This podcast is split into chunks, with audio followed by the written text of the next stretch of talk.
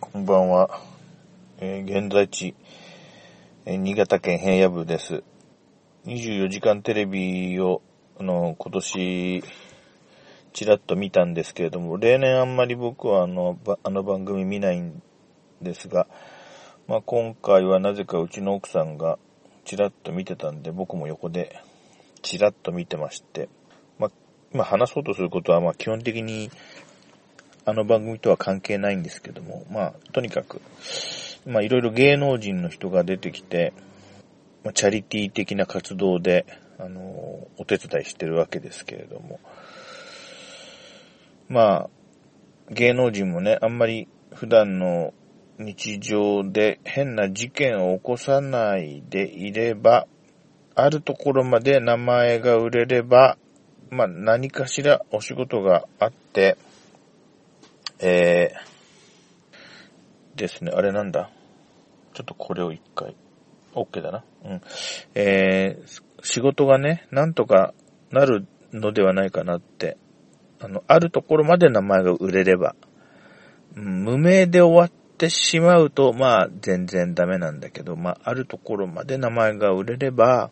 なんだかんだ言っても生きていけるだろうなと思うんですよ。ただ、あのすごい失敗をしなければの話で、もうご存知のように何らかの事件を起こして、あの、芸能界から、まあ、去っていった人がいます、いますよね。相方さんは、あの、まあ、ワイドショーの司会なんかもやったり、大河ドラマになんかで出るようになってるのに、辞めてった人は、あまあ、その人が出てた映画を撮り直す羽目にさせたりして、他の人にも迷惑をかけて、えー辞めた後は、まあ、特に音沙汰もなく、まあ、何か真面目にお仕事をしてね、あの、きちっと、あの、生活、生計を立てていらっしゃるのでしょう。それは、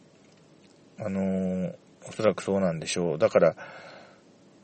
うーん、まあそれはそれで良かったのかもしれないんだけど、でもまあ、芸能界に残ってた方が、まあ、おそらく高収入を得られた、得られたのではないかななんて思うわけです。だから、まあちょっとした失敗、まあちょっとしたって言うと、あの、言葉が悪いかもしれませんね。その内容によっては、まあ重大な問題だったという認識も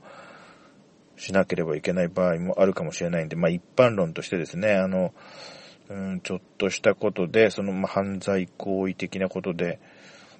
うん、まあ、やっぱりちょっとしたことっていうのは訂正です。ごめんなさい。ちょっと今回の録音の趣趣旨と矛盾してた。うん。えー何らかの行為をして芸能界を辞めちゃった、辞めざるを得なくなった人はやはりもったいないなと。まあ、常々思っていて。で、まあ、24時間テレビに出てる人も、ねえ、今年は出てるけど来年はもう芸能界にいなかったらどうするのかなんていろんなこと考えたりして見てたんですけど、それから、あのー自分としてはあの、結構成功したスターダムにのし上がってった、あのーバンドがありまして、まあ、新潟のジャンクボックスミニっていう、ジャンクボックスっていうライブハウスの、その、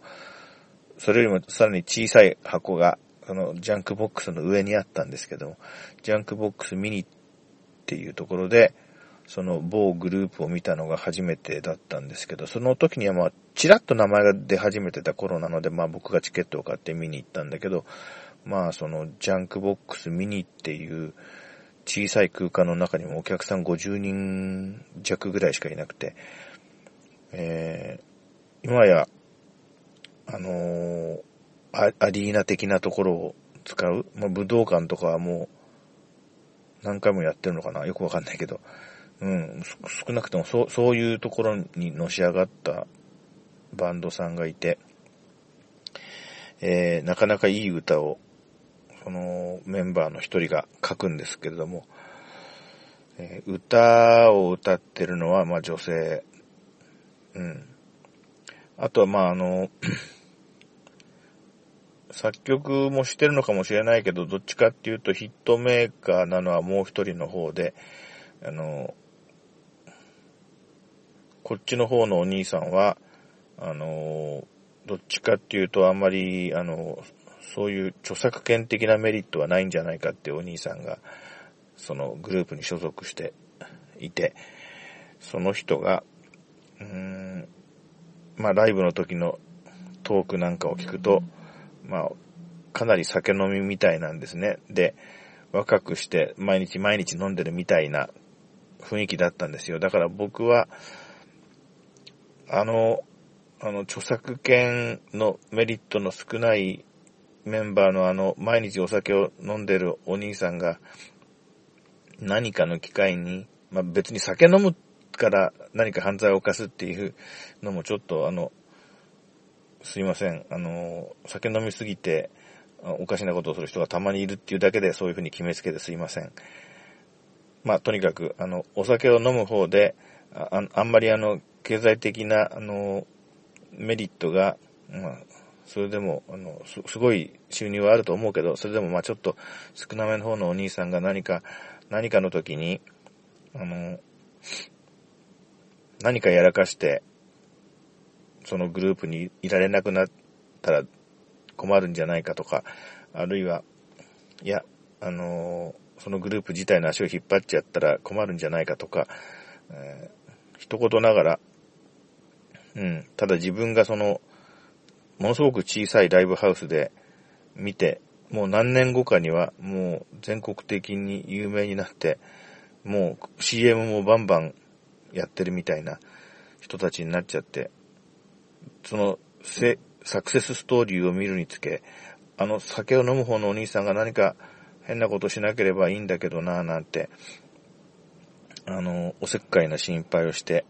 それをまあ、妻に話したところ、あのー、いや、よほど重大な犯罪を犯さなければ大丈夫だよと。あの、そういう意味での、あのー、ハードルを下げてくれた人たちがいるじゃないかと。